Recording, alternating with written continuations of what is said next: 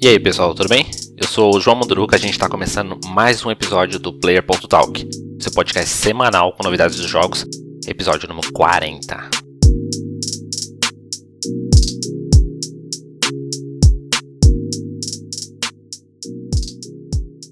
Começando o mês, eu vou falar aqui sobre o, os jogos dados para os assinantes PlayStation Plus e Xbox Live.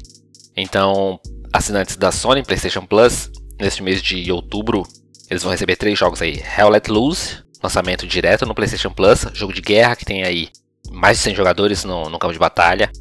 Esse jogo tem um diferencial de que um dos jogadores ele será ali uma espécie de comandante, decidindo ali estratégias da batalha e passando as orientações para as outras tropas. O jogo também chega para outras plataformas, não é exclusivo. O segundo jogo é o PGA Tour 2021, jogo oficial da Liga de Golfe. Aqui você pode criar seu jogador e partir para ganhar os campeonatos. E tem também um terceiro jogo, Mortal Kombat X, o décimo título da série. Este aqui, cada lutador tem variedades no estilo de luta ali, permitindo mais estratégias no combate. Mortal Kombat X tem uma campanha bem cinematográfica, que já é bem comum ali na série. Para os assinantes da Xbox Live Gold, são quatro jogos, né? Aeron é um jogo rítmico que você precisaria seguir uns rastros de luz e batalhar chefes acompanhando as batidas das músicas, são músicas licenciadas mesmo. Depois tem o Hoover, que é um jogo tipo um. Imagina aí um, um jogo de skate como um Tony Hawk, com, só que com patins, um pouco futurista. E tem um pouco de parkour também. Parece meio confuso, mas é isso mesmo. Talvez seja confuso. O outro jogo é World of Keflins, que o seu avatar do Xbox ele vai para o mundo dos Keflins, vai ajudar eles a reconstruir o reino deles. É um jogo onde você controla os Keflins, né, esses habitantes desse mundo, são pequenininhos, ali orientando eles a coletar recursos e reconstruir a cidade e reconstruir o reino dele. Eu joguei alguns anos atrás, é um jogo bem, bem legalzinho. Depois Resident Evil Code Veronica X.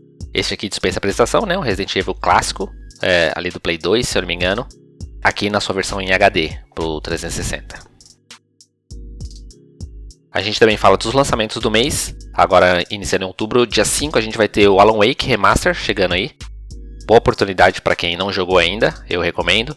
E quem sabe aí seria um aquecimento para uma possível sequência. Eu tô na torcida.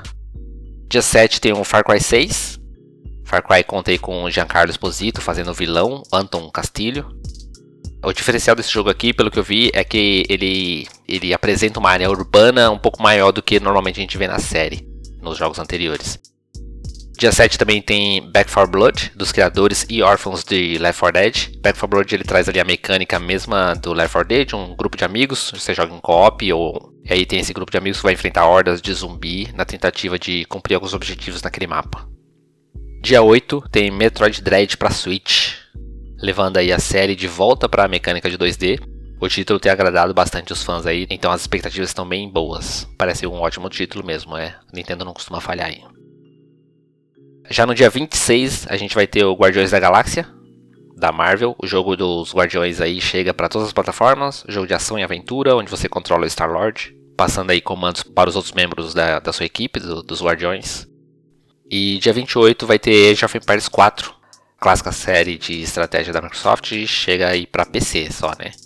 Como é um jogo desenvolvido pela Microsoft, lançamento direto também no Xbox Game Pass de PC.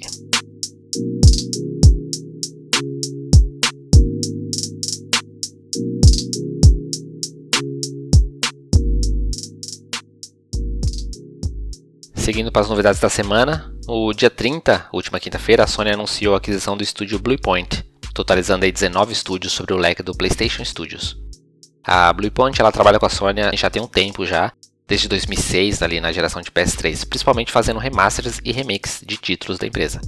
Eles fizeram, por exemplo, o Nathan Drake Collection, fizeram o remake de Shadow of Colossus, e por último, esse remake do Demon Souls para PlayStation 5. O estúdio tem aproximadamente 70 funcionários e confirmaram que estão trabalhando aí em um título original pela primeira vez.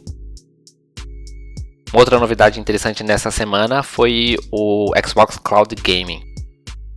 Aproveitando aí a Tokyo Game Show que aconteceu durante os dias 30 de setembro e 3 de outubro, a Microsoft ela anunciou a expansão do serviço de jogos na nuvem, o Xbox Cloud Gaming.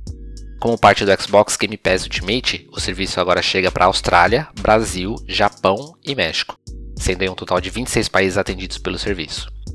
Cloud Gaming permite que você jogue os títulos do Xbox via streaming na tela do seu celular ou do tablet ou no seu computador através do navegador, apenas acessando ali o site do Xbox. Exatamente como funciona a Netflix.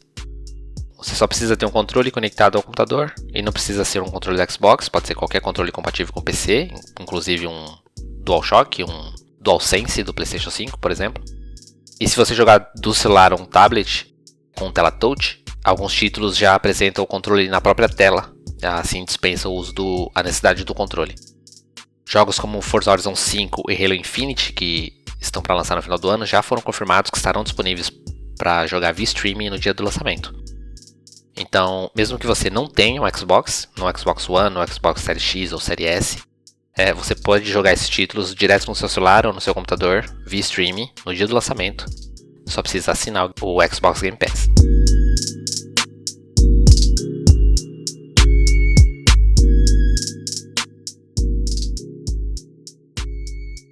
Outra notícia interessante foi a, uma aquisição que a Netflix fez.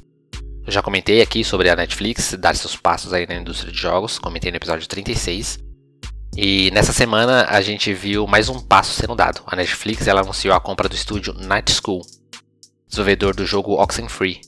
Título bem legal, que resgata um pouco da nostalgia dos point and click, digamos assim, com uma história bem intrigante, que até lembra um pouco, né, fazendo a conexão com a Netflix aí, um lembra um pouco da série Stranger Things, temática de um terror psicológico ou apelo nostálgico mesmo. Essa foi a primeira aquisição que a Netflix faz na área de jogos. Os termos da compra não foram revelados, mas Mark Verdo da Netflix diz que o que chamou a atenção deles para esse estúdio especificamente foi que esse estúdio ele tem a missão de ali de inovar na forma de contar a história através dos jogos. Isso, claro, pode ser visto no próprio Oxenfree, em que os diálogos do jogo, conforme você vai avançando, os personagens vão conversando entre eles e você pode interromper a fala de algum dos personagens já com uma resposta, sem precisar esperar ele falar, ele terminar de falar ou concluir ali aquele raciocínio de alguma forma.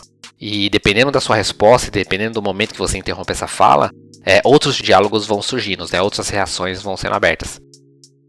O estúdio Night School já está desenvolvendo o Oxenfree 2, previsto para o próximo ano, possivelmente, e confirmaram que continuarão criando novos mundos.